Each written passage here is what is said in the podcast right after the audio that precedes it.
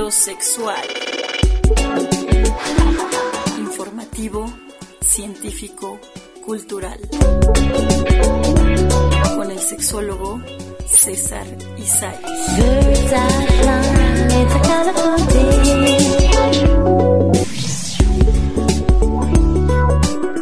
Hola, ¿qué tal? Buenas noches, bienvenidas, bienvenidos y bienvenidas a Filosexual desde Dolores Hidalgo, cuna de la Independencia Nacional Guanajuato, para Perimetral Radio, periodismo para usarse. Pueden seguirnos en las redes sociales, en Instagram como perimetral.press con doble S o en Facebook igualmente. Un correo electrónico perimetral.press arroba gmail.com y un número telefónico el 33 19 42 71 35. También nos puedes escuchar en Himalaya Podcast y en Spotify como Filosexual. Y el día de hoy abordaremos la identidad sexual. En el programa de hoy tendremos una invitada especial, a Blanca Peris desde Valencia. Esperemos que disfrutes el programa de hoy.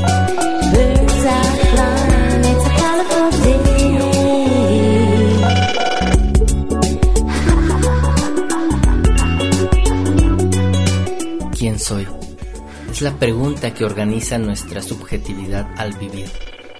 Y al vivir la respondemos. Tenemos identidad. Somos así. Y no de otra manera. Somos como y somos diferentes de otros. El ser es afirmación y negación en acto. Semejanza y diversidad. La identidad es entonces definida por el qué, el cuánto y el cómo de los otros tiene el sujeto, y por lo que no posee otros. ¿Quién soy? Yo y quiénes son los otros. Menciona Marcela Lagarde, investigadora de la División de Estudios de Posgrado de la Facultad de Ciencias Políticas y Sociales del UNAM. Y cuando hablamos de identidad, en este caso de identidad sexual, muchas veces nos preguntamos quiénes somos, qué hacemos en este mundo y algo muy importante, cómo nos relacionamos. Así que la identidad sexual tiene que ver con todo hecho humano, porque la sexualidad es toda manifestación cultural humana, y no solamente cultural, sino relacional. Y cómo, cómo nos relacionamos con nosotras mismas, con nosotros mismos y creo que a partir de ahí la identidad sexual se va construyendo. Y si hablamos del deseo filosexual, amando nuestra sexualidad. Según la Organización Mundial de la Salud, la sexualidad es una faceta central del ser humano e integra aspectos como la orientación sexual, el sexo, la identidad con el género y roles de género, el erotismo, la intimidad, el placer y la reproducción. La sexualidad se expresa y se experimenta a través de fantasías, deseos, pensamientos, creencias, actitudes, valores, comportamientos, roles, prácticas y relaciones. Según Vargas eh, Trujillo, la orientación sexual o preferencia sexogenérica es la atracción física, erótica y romántica, yo le agregaría e intelectual hasta espiritual, que se tiene hacia una persona del mismo sexo, hacia el otro sexo o hacia ambos sexos. El género entonces es el conjunto de normas y expectativas sociales que están determinadas en una sociedad acerca de lo que debe hacer y ser una persona según el sexo asignado al nacer. El género se, categoriza en lo femenino, lo masculino y aquello que comparte de ambas o determina un género neutro como lo es el andrógino.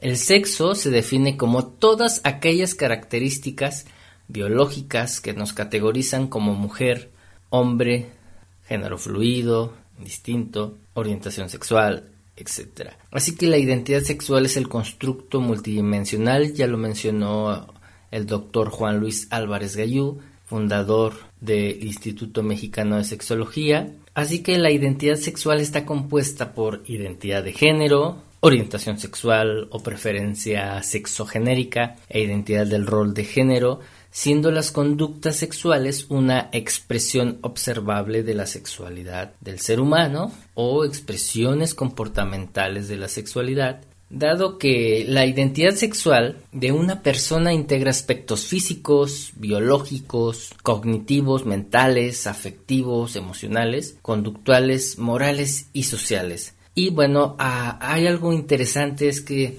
algunos investigadores como Klein, Sepekov, Wolf, han intentado su medición y que es compleja precisamente la medición de la identidad sexual y requiere una exploración en varias dimensiones. Pero también el que se haya investigado permite encontrar la forma en que las personas integran aquello con lo que se identifican, aquello que les hace un sentido a la construcción y comprensión en sí mismas. La medición de la identidad sexual, sin embargo, ha estado restringida solo a la orientación sexual o preferencia sexogenérica, sin embargo es mucho más amplia y mucho más allá, algo precisamente de, los, de lo que nos va a hablar nuestra invitada, la sexóloga Blanca Pérez, es en lo que consiste esta identidad sexual y sus dimensiones.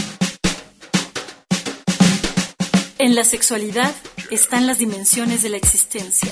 La sexualidad a veces nos avergüenza y a veces nos duele. Filosexual.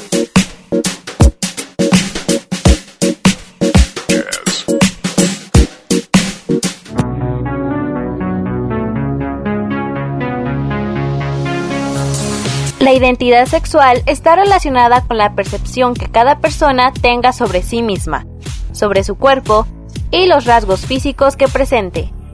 Sin embargo, esta percepción puede o no corresponder con el sexo determinado al nacer. Generalmente, si la persona nace con órganos sexuales femeninos, entonces es considerada una hembra. Si por el contrario nace con órganos sexuales externos masculinos, entonces se considera un varón.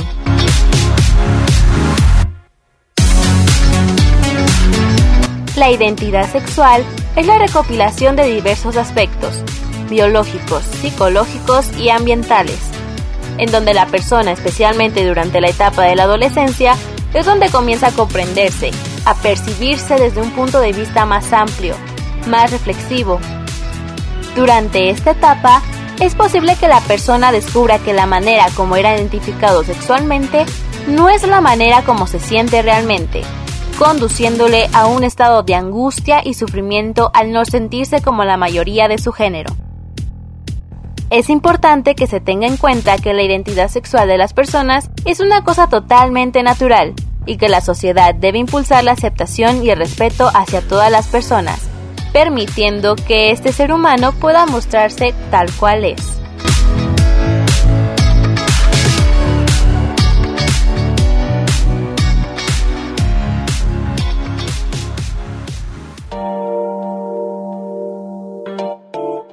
Sexofonías. Imágenes eróticamente científicas.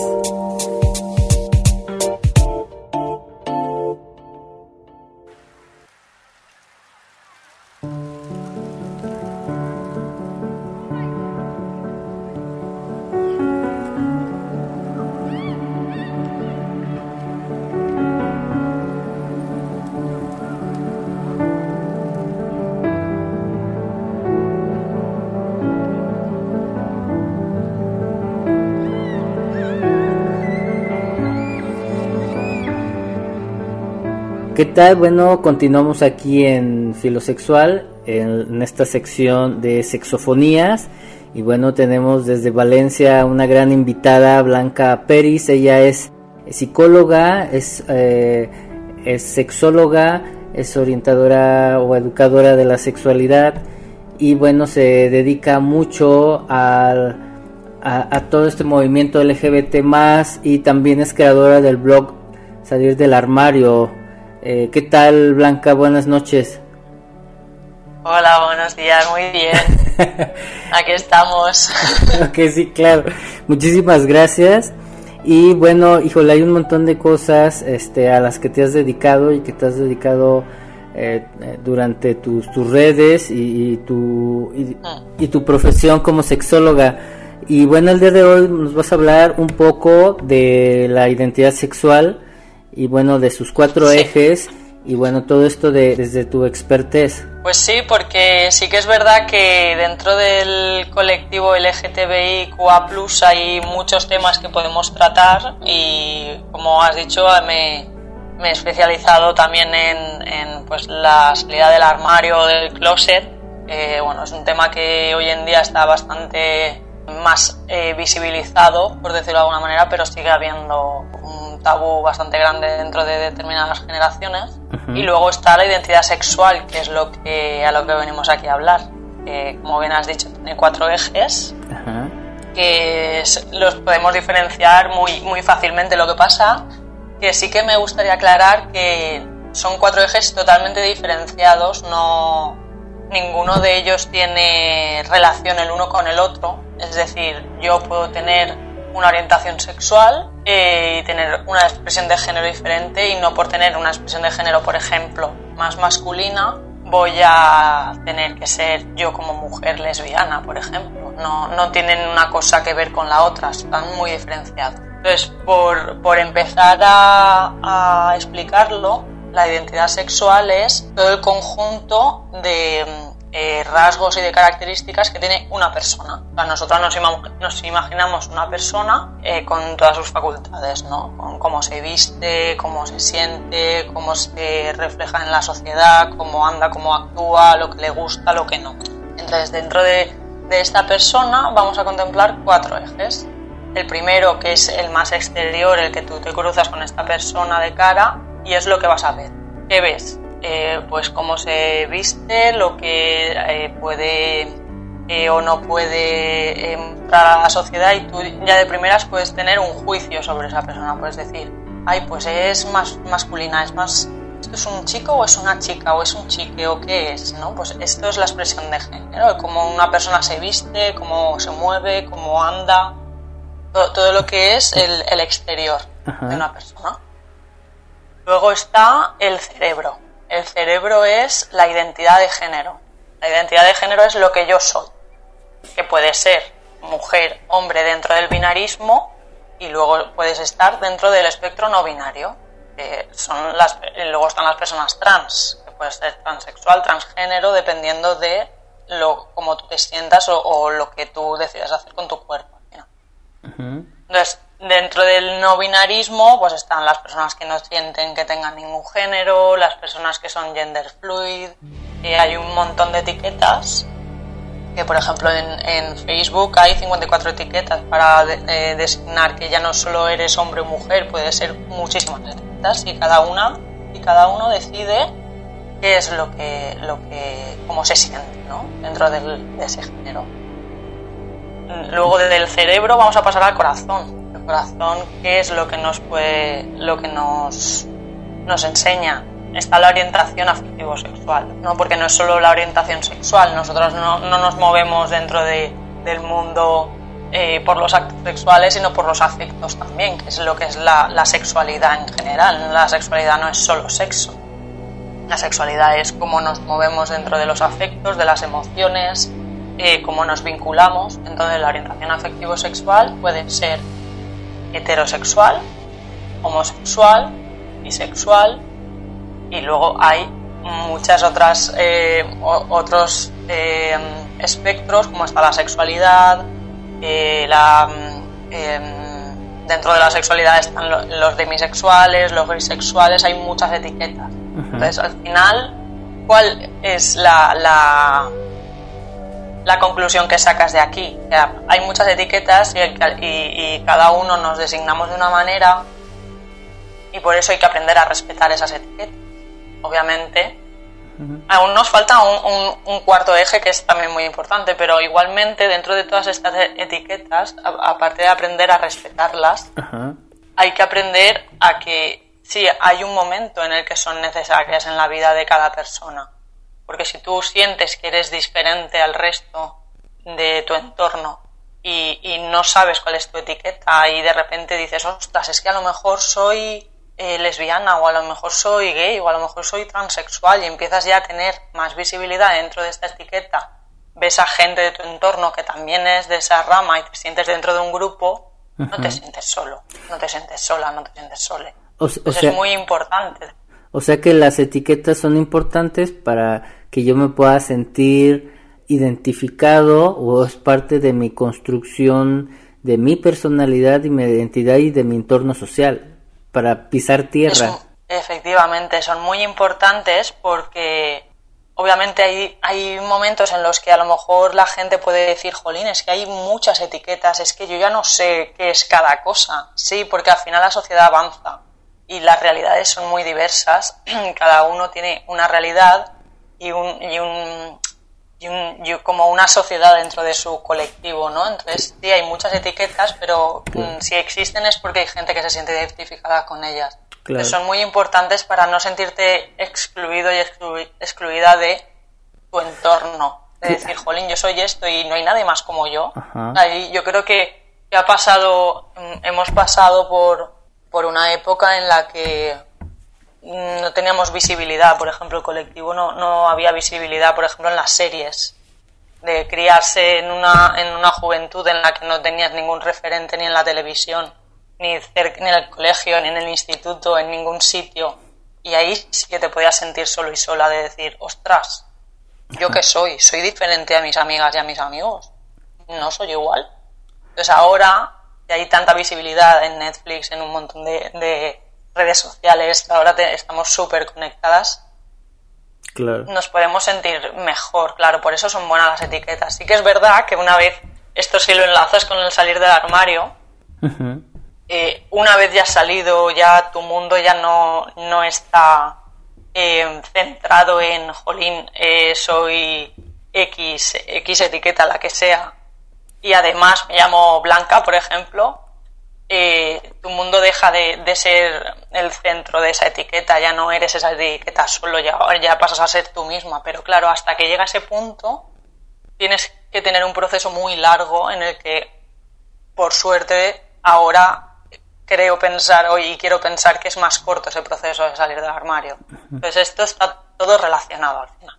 Eh, pero, como decía el cuarto eje, dime, dime. Pero pasa algo acá en México, no sé allá en España, eh, aquí la gente confunde, bueno, todavía falta que nos digas el último eje, pero los tres ejes mencionados, la gente los confunde y quiere tratar o relacionarse con la gente de acuerdo a estos ejes confundiéndolos. Por ejemplo, eh, si yo soy hombre o me identifico como hombre, pero mi expresión de género es más femenina, entonces me han dicho, ah, yo creo que tú eres gay. Entonces, claro. Eh, eso pasa mucho, eso pasa mucho. Y eso tiene que ver con la ignorancia, ¿no? Sí, tiene que ver con la ignorancia y también tiene que ver con las casualidades, porque inevitablemente eh, podemos decir, bueno, esta chica o este chico o este chique es muy mm, femenino, femenina. Entonces, si es una mujer y es muy femenina, no va a ser lesbiana. Eh, este chico es muy femenino, va a ser gay. Y eso ya te lo meten desde pequeñito y desde pequeñita, y eso es así. Entonces, eh, por ejemplo, las niñas que juegan a fútbol, aquí en, España también pasa mucho, que si la niña juega a fútbol va a ser lesbiana porque le gustan deporte de hombres. Mm, obviamente puede darse la casualidad de que esa niña le guste el fútbol y que además sea lesbiana, pero no tiene nada que ver una cosa con la otra. O sea, ¿dónde está la relación entre que te guste un deporte no, yo no lo, yo no encuentro ese, eh, yo no encuentro esa relación, pero claro, sí que puede pasar. Sí, claro, o sea, la gente se deja llevar por las casualidades como los juguetes, los colores, las formas. Claro. Acá todavía los, los juguetes sexualizados, ¿no? En el sentido de, de, género. De es una niña, aquí está su muñeca, aquí están sus a, sus eh, juguetes estereotipados, su escobita, su, su eh, mm. Eh, bueno, acá, acá sí, sigue pasando también. Y, y, bueno, la idea es como ir enseñando, eh, ir difundiendo esta diferenciación y bueno, que los juguetes no son para niños, digo, no son para niñas, niños, sino simplemente son para jugar, ¿no? Claro, y, aparte de que ya no sean solo ni para niños ni para niñas, es muy peligroso desde mi punto de vista el fomentar que hay determinados juguetes que son para niños, como por ejemplo las muñecas. Las muñecas estas que son un bebé. Ya estás metiéndole a la niña dentro de su cabeza y de su rol el que tiene que tener el rol de cuidadora. Claro, el estereotipo de que a los niños les va a gustar el pegar tiros, ahí estás generando un, un, estereotipo del hombre, el hombre violento y el estereotipo de a la niña le tienen que gustar las muñecas para cuidarlas porque de mayor va a ser mamá. O sea, no, no, no tiene otra opción. O es mamá o es mamá. Y hay muchas mujeres que no, que no tienen ganas de ser madre y que ni se lo plantean. O no hay muchas mujeres que se... O no pueden, claro. Y entonces, ¿qué hacemos con estas personas? Porque al final eso también afecta a nivel de perspectiva de género en, las, en la salud mental de las mujeres y de los hombres. Porque los hombres que sí que quieren ser padres y los hombres que sí que están dedicados al cuidado y sí que les gusta el cuidado, que ya son gays porque, porque tienen un estereotipo de género más femenino. Claro. Es que está todo súper relacionado, está todo muy relacionado. Entonces la perspectiva de género es muy, muy compleja en esto, en la salud mental también es, es muy importante, yo creo que ya de construirse a nivel de, de los juguetes, por ejemplo, de, los, de la crianza en general. Y desde el lenguaje, ¿no? Para mí es muy importante un lenguaje inclusivo, en el que ya esté, en el que se refleje todas las realidades, porque como he dicho, hay muchas. Hay gente que no se siente dentro de un, de un género binario. Hay gente que se siente fuera súper cómoda con la E, pero claro, tú eso no lo puedes decir. Tú no puedes mirar a una persona y decirle esto es una chica o esto es un chico. Simplemente porque lleve pelo corto o lleve pelo largo. Porque tú le tienes que preguntar a esa persona cómo se siente. O porque tenga pecho. O porque tenga pene o pecho, claro. Exacto. Eh. Al final, la realidad es de cada uno. Y, y, es, y es lo que tenemos que fomentar, que la realidad es de cada uno y que cada persona debe de conocer y si no lo conoce, para eso estamos los sexólogos y las sexólogas y los sexólogues, para, eh, al final nosotros nos dedicamos a una ciencia, igual que la psicología, y, y, tenemos las herramientas necesarias para poder apoyar a esa persona a conocerse. Entonces, si no te conoces, creo que también es un papel muy importante el, el que estás haciendo, el de dar visibilidad a estos temas y, romper con el tabú de que ir al sexólogo o ir al psicólogo es porque tienes un problema muy grave, porque no. Muy importante también conocerse a uno mismo y el crecimiento personal. Está todo el, tabú del psicólogo y del sexólogo, yo creo que ya también a partir de la pandemia debe ya de un poco de eliminarse. Claro, ahora somos necesarias, necesarios, necesarias, ¿no? Somos necesarias, sí. Eh, ok, y el último eje, Blanca. El último eje es el sexo biológico, que es decir, lo que tenemos entre las piernas. Claro. si tú tienes un pene y vas a ser un hombre, ya, ya solo con el registro, tú en el momento en el que naces, si tienes pene, eres un hombre. Y no solo de... No, no solo desde ahí, Blanca, desde que, desde que el médico, la médica hace el ultrasonido y le dice a los papás y mamás, ah, este, su, eh, su bebé va a ser niño, tiene un pene. Pero ¿qué pasa cuando de repente ese va a ser niño, los papis y, las mamis con todo su amor empiezan a comprar la ropita y de repente nace y no tiene ni pene ni vulva? es intersexual. ¿Qué hacemos aquí? claro, porque no tiene ni pene diferenciado ni vulva diferenciada. Ostras, ¿qué hacemos? Claro que también ya ha habido reformas, ya por ejemplo la ONU prohibió que hicieran operaciones precisamente de asignación sexual, precisamente porque se eh, considera violencia, ¿no? Sí, y de hecho hay un caso de, dos gemelos que eh, los llevó el psicólogo, eh, ostras, ¿cómo se llama? Hace, en 1984 creo recordar, lo llevó un psicólogo que estaba especializado en, en educación y, les pasó que, bueno, estos dos gemelos eran, por sexo biológico, eran hombres, tenían pene. Entonces les, les estaban haciendo una operación en el pene y a uno de ellos lo operaron y no pasó nada y al otro le operaron y sin querer le quemaron el pene. ¿Qué pasa? que el pene se necrosó y se cayó. Entonces, este psicólogo eh, les dijo a la familia, no os preocupéis, aprovecho y vamos a estudiar el género.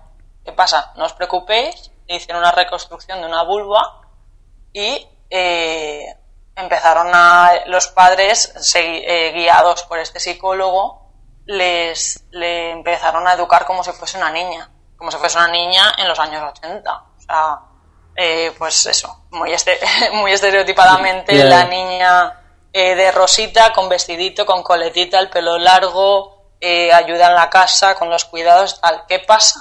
El género no se educa, el género es. Pues tú no eres niño o niña según cómo te eduquen, tú eres niño o niña según te sientas. Entonces esta persona ha nacido teniendo pene, de repente ha le ha pasado esto a la operación, la han empezado a educar como una niña y ha crecido, ya es mayor y ha dicho, ostras, que yo soy un niño, que yo soy un hombre. Claro. Entonces, ahí se demostró que no, el género no se educa. No, no puedes, porque si no todas las personas estaríamos dentro del, rol binario, ¿no? de nosotros nos han educado como niñas, pues... Bueno, y aquí se demostró... el género se quiere educar y se ha venido educando a través de la historia. Se, ha querido como forzar a huevo, bueno, así decimos acá, como a fuerza. este. Eh, y eso es lacerante, o sea, es violento esa parte de querernos meter a fuerza el género. Y, y, y, también la parte de que yo como hombre no tengo que ser fuerte y yo como mujer no tengo que ser femenina y eso no me, eso no me quita ser mujer o ser hombre tampoco. Claro. claro, porque al final yo creo que obviamente eh, estamos avanzando mucho dentro del campo de, pues del, tanto de la sexualidad como del colectivo LGTB y de los afectos y de, y de estos estereotipos. Pero inevitablemente eh, se sigue educando implícitamente en muchísima, muchísimo, tan, en, en, las películas, en los dibujos. El otro día estaba con mi sobrino y estaba viendo unos dibujos y, y dije, madre mía de mi vida, los estereotipos que hay en estos dibujos, que si, o sea, si no te fijas, no te das cuenta. O sea, a no ser que estés centralizadísima y focalizada en vamos a ver qué estereotipos tienen estos dibujos, no te das cuenta, pero claro, si yo con mi experiencia, con todo lo que he estudiado de género de, de, y de igualdad de los estereotipos y todo, me doy cuenta fijándome muchísimo, imagínate lo implícito que está. Claro. Mm, por ejemplo, la patrulla canina. La patrulla canina, la, la, la, perrita que hay, creo que hay, no sé si hay dos ya una, o hay una, pero una de ellas, lo, la, el papel que tiene es ir de, eh, va de rosa y va siempre como con un helicóptero y de rosa y, no es como tan atrevida como los, los otros. Luego hay otro dibujo que no sé cómo se llamará, pero que es donde me di cuenta que, pues eso, todos son eh, tres, tres niños y, tres, y dos niñas y las dos niñas son en todo momento le, está como son encima son superhéroes y es que me, resultó súper chocante porque los tres superhéroes chicos eh, dentro de estos dibujos claro ahí no nos centramos en si son chicos o no, cómo se sientan no ahí los han mm, dibujado como niños son súper atrevidos valientes van con todo y las niñas incluso siendo superheroínas, ay, no quiero hacer esto, y me encantan los gastitos que vomitan arcoiris, y, y así todo el rato. Y yo decía, madre mía, claro, todos mis sobrinos son chicos menos una niña, y, yo decía, es que claro, mis sobrinas se están empapando de esto, y, mis sobrinos se están empapando de esto, de que las niñas no pueden hacer determinadas cosas. Y es que las caricaturas que son más inclusivas, eh, también son mm. censuradas en algunos países, en algunas culturas. Hay muy pocas caricaturas donde ah, salen personas a género, bigénero, eh, homo. Muy pocas. O sea, sí hay, pero, o sea, no están, no, no están visibles, pues tampoco. No, porque por ejemplo cuando pasó lo de Frozen, Ajá. Lo de, con lo de Frozen, que ni siquiera se, se planteó que fuese lesbiana, simplemente iba a ser una princesa que no quería tener pareja, o sea, quiero decir, no, no, no, ni lo, no sé si lo plantearon o no, o sea, no sé cómo quedó esto, pero era una princesa que no iba a tener príncipe, que iba a tenerlo su hermana, la protagonista, no iba a tener príncipe, pues la gente salió a la calle, por lo menos aquí en España, que uno puede haber, no, ¿En serio? no puede haber una princesa lesbiana y eres como, ostras, lesbiana, ¿por qué? Porque no quiere tener pareja, o sea, ya tiene que, ya le tienen que gustar las mujeres, puede Pe- ser pero- que sea una Pero son esos contramovimientos los que Sí, salen. Con- sí, a ver, los responsables, los responsables es, eh, al final yo creo que el binarismo, que la sociedad está muy centrada, pues eso, en, en que si no es una cosa es la otra y no, no hay punto medio. Ah, o sea, ah, punto o sea, medio. negro o blanco. En- Efectivamente. Y el arco iris nadie lo ve. Nadie lo ve, nadie lo ve. Ahí, o sea, poco a poco se va viendo, pero, pero bueno. Oh, y, este y este tema de la educación desde estas perspectivas de género, por ejemplo, en las escuelas de educación básica, lo que es primaria en los niños allá en, en- en- en España, en Valencia, o sea, si hay apertura, A ver, aquí han hecho ahora la ley CELA, que es la como una nueva ley de educación, en donde eh, hay un punto que es la eh, meter dentro de la educación pública la educación afectivo-sexual. ¿Qué pasa? Que la tienen que ir introduciendo poco a poco. Entonces, hasta el momento eh, se dan talleres esporádicos en los que las sexólogas, sexólogos, sexólogues vamos a los colegios y damos pues cuatro charlas y ya está.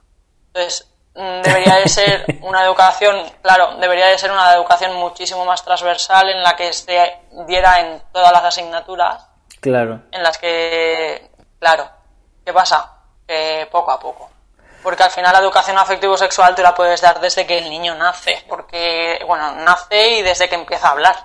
Porque en ese momento tú ya le dices, eh, pues tú tienes vulva y sin decir ningún mote como la concha ni ni el ni el, la pilila ni cosas así. Hay que hablar con La los cosita. niños con- con- y- claro, la cosita es todo como súper un tabú, ¿no? O sea, tiene pene, le decimos que tiene pene. Tiene vulva, tiene vulva. ¿Qué pasa? Que hasta el momento habían incluso colegios en los que seguían llamando a la vulva vagina. Y la vagina es una parte de la vulva, no es. No es está dentro, no se ve, claro. Claro, no se ve. Entonces, está muy bien también enseñar a los niños desde que son pequeñitos. Entonces, yo creo que de- la educación afectivo-sexual se debería de dar de manera transversal. Y también Desde pequeños. y en casa. claro, y en casa. Porque todo el mundo puede dar educación afectivo-sexual, porque todo el mundo somos seres sexuados desde que nacemos hasta que morimos. ¿Qué pasa? Que obviamente te- tiene que haber un, un- con un patrón, y, y, o sea, con un patrón me refiero a, a pautas, ¿no? Porque, bueno, dentro de, de cada casa, pues vamos a in- intentar hacerlo lo mejor posible y siendo inclusivos y quitando determinadas obvias como homofobia, racismo, etcétera. Estas cosas también se educan en casa. Claro. Entonces es importante hacerlo, claro. Muy bien, Blanca, pues se nos está terminando el tiempo y te agradezco muchísimas gracias. Algo que quisieras mencionarle a la gente que nos está escuchando respecto a si tiene hijas, hijos, hijes, esta parte de la educación desde la perspectiva de género, ¿qué quieres comentar? Pues lo más, sí, lo- a ver, así muy brevemente, lo más importante yo creo que eh, hay que conocer y dejar que tus hijos tengan la, libertad de poder hablar con, con cada uno y con cada una.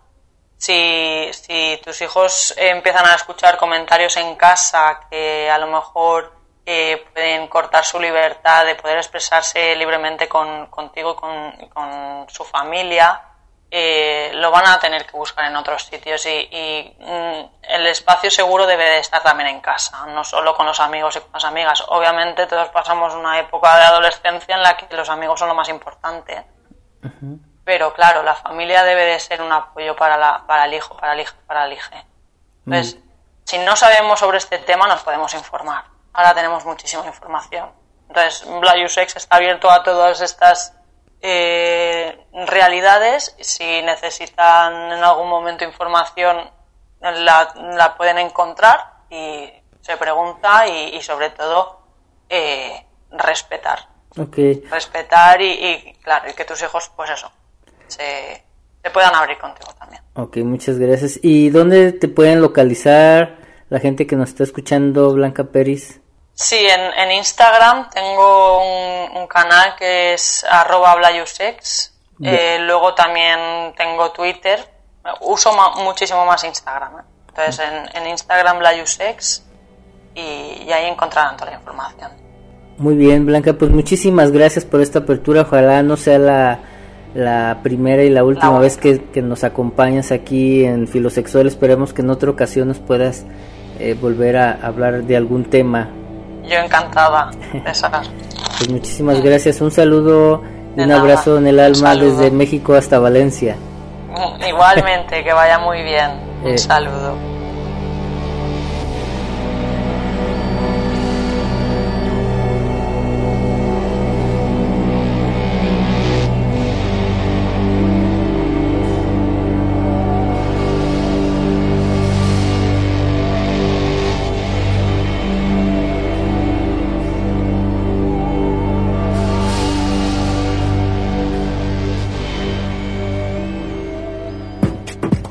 Si hablamos del deseo filosexual, amando nuestra sexualidad.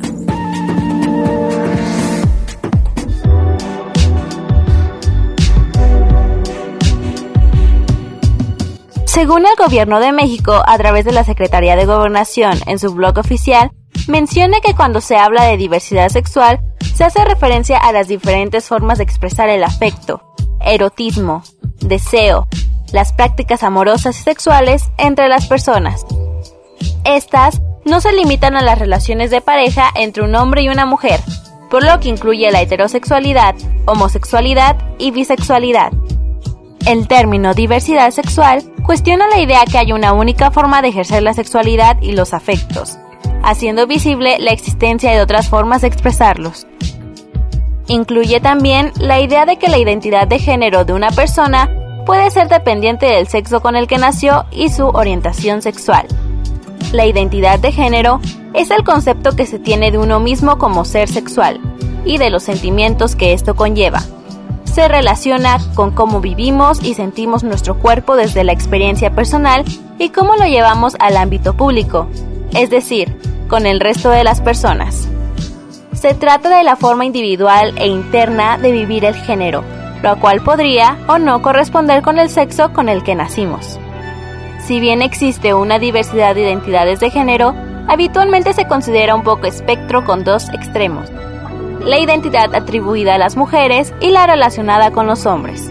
Sin embargo, debemos recordar que la identidad de género es independiente de la orientación sexual e incluye las formas en las que una persona se autodenomina y presenta frente a los demás y esta también incluye la libertad de modificar la apariencia o la función corporal a través de roles sociales de género, técnicas médicas, quirúrgicas o de otra índole.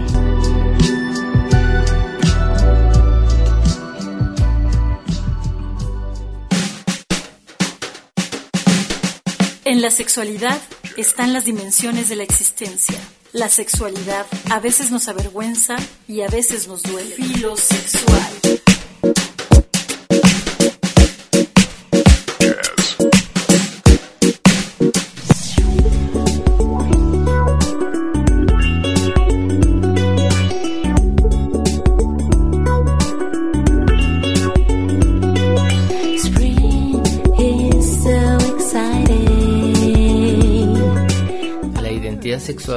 Más allá de solamente la preferencia sexogenérica, definiendo esta última como la atracción que tenemos hacia un género, hacia otro, hacia ambos o hacia ninguno. Y eh, algo interesante que se realiza un estudio en la población LGBT por Gallum que estimó que el porcentaje de estadounidenses que se identifican como LGBTQ fue del 4.5% en el 2017. Pero algo interesante es que mientras que el 8.1% de los millennials se autoidentificaron como LGBT, estamos hablando ya de esta nueva investigación ya más reciente, estamos diciendo 2017 millennials actualmente 8.1%. Aunque el concepto histórico de identidades sexuales es relativamente nuevo, la identidad sexual en sí misma es un fenómeno más reciente, por lo que términos como heterosexual y homosexual surgieron a finales del siglo XIX y la identidad es una noción más reciente de que de lo que somos los seres humanos. Uno de los marcadores importantes de la identidad sexual, ya lo mencionó el filósofo Michel Foucault, él va argumentando que el aumento de marcadores de identidad como una forma de cómo la ciencia establece que la heterosexualidad es correcta y también la forma como se etiquetan todas estas otras identidades sexuales como sexualidades desviadas van marcando precisamente y estigmatizando las etiquetas y las formas mm, relacionales o preferencias relacionales donde hay que tener cuidado en no violentar. Sin embargo, la identidad sexual y eh, encontrar una con la que nos identifiquemos también puede ayudar a construir una comunidad, una sociedad y permitir que las personas comprendan nuestros propios deseos. Y la gran parte de la construcción de esta comunidad se lleva, se lleva a cabo, eh, bueno, en línea hay un montón ya de cosas las redes sociales realmente han transformado la identidad sexual, especialmente para las, entre comillas, minorías sexuales, porque antes de las redes sociales el único lugar donde se podía encontrar a las personas LGBTQ era en los bares gays, en las zonas rosas, esto tenía un límite de edad y las redes nos han ayudado a eh, diversificar, a visibilizar en este sentido. Y algo muy interesante, bueno, por ejemplo, en las palabras y en las manifestaciones que se han utilizado para la identidad sexual, las mismas letras de LGBT como eh, gays, lesbianas, bisexuales, pansexuales, la pansexualidad y la bisexualidad a menudo se pueden usar indistintamente eh, en algunos contextos como la pansexualidad es la atracción por eh, cualquier ser humano, indiferentemente de su género. Históricamente, por ejemplo, la palabra gay se usa para hombres que sienten atraídos por hombres, pero es un término más afrancesado que significa feliz. En cambio, el término asexual se refiere en términos generales a alguien que no experimenta atracción sexual o deseo sexual, pero la sexualidad en sí misma es parte de este espectro. Y después tenemos a alosexual, que la alosexualidad es lo opuesto a la asexualidad, significa que se tiene atracción sexual y deseo sexual. Es decir, el término alosexual tiene sus raíces en una comunidad asexual y está destinado a replantear una suposición de atracción. Eso es parte de, de este bagaje de espectros de la identidad sexual o la polisexualidad que es el sentirse atraído por muchos tipos de diferentes géneros, pero no todos los géneros. Y es interesante el estudio de, eh, ello. Bueno, finalmente la, los queer, que es un término eh, más anglosajón, un término general que abarca cualquier identidad fuera de cisgénero, alguien que no se identifica como transgénero, heterosexual o alosexual. El que el uso de queer, sin embargo, depende mucho de, cada persona. No todo el mundo se referiría a sí mismo como queer, como esta bandera de este término como raro, extraño. Es una bandera y depende mucho de la edad de la persona que lo usa.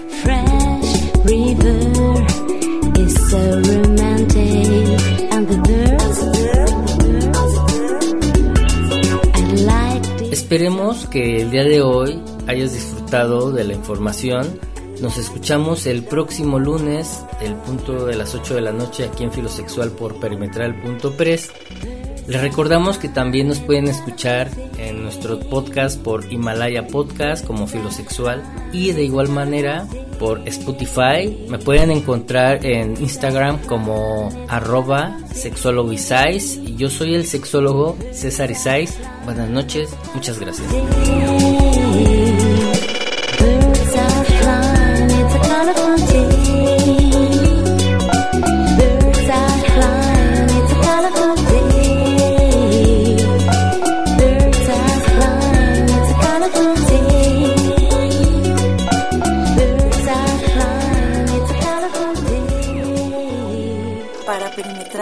Desde Dolores Hidalgo, cuna de la Independencia Nacional, Guanajuato, México.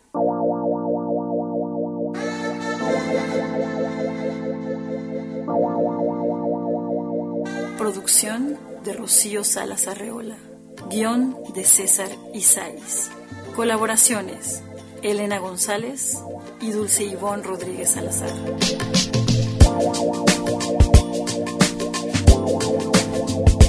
Filosexual.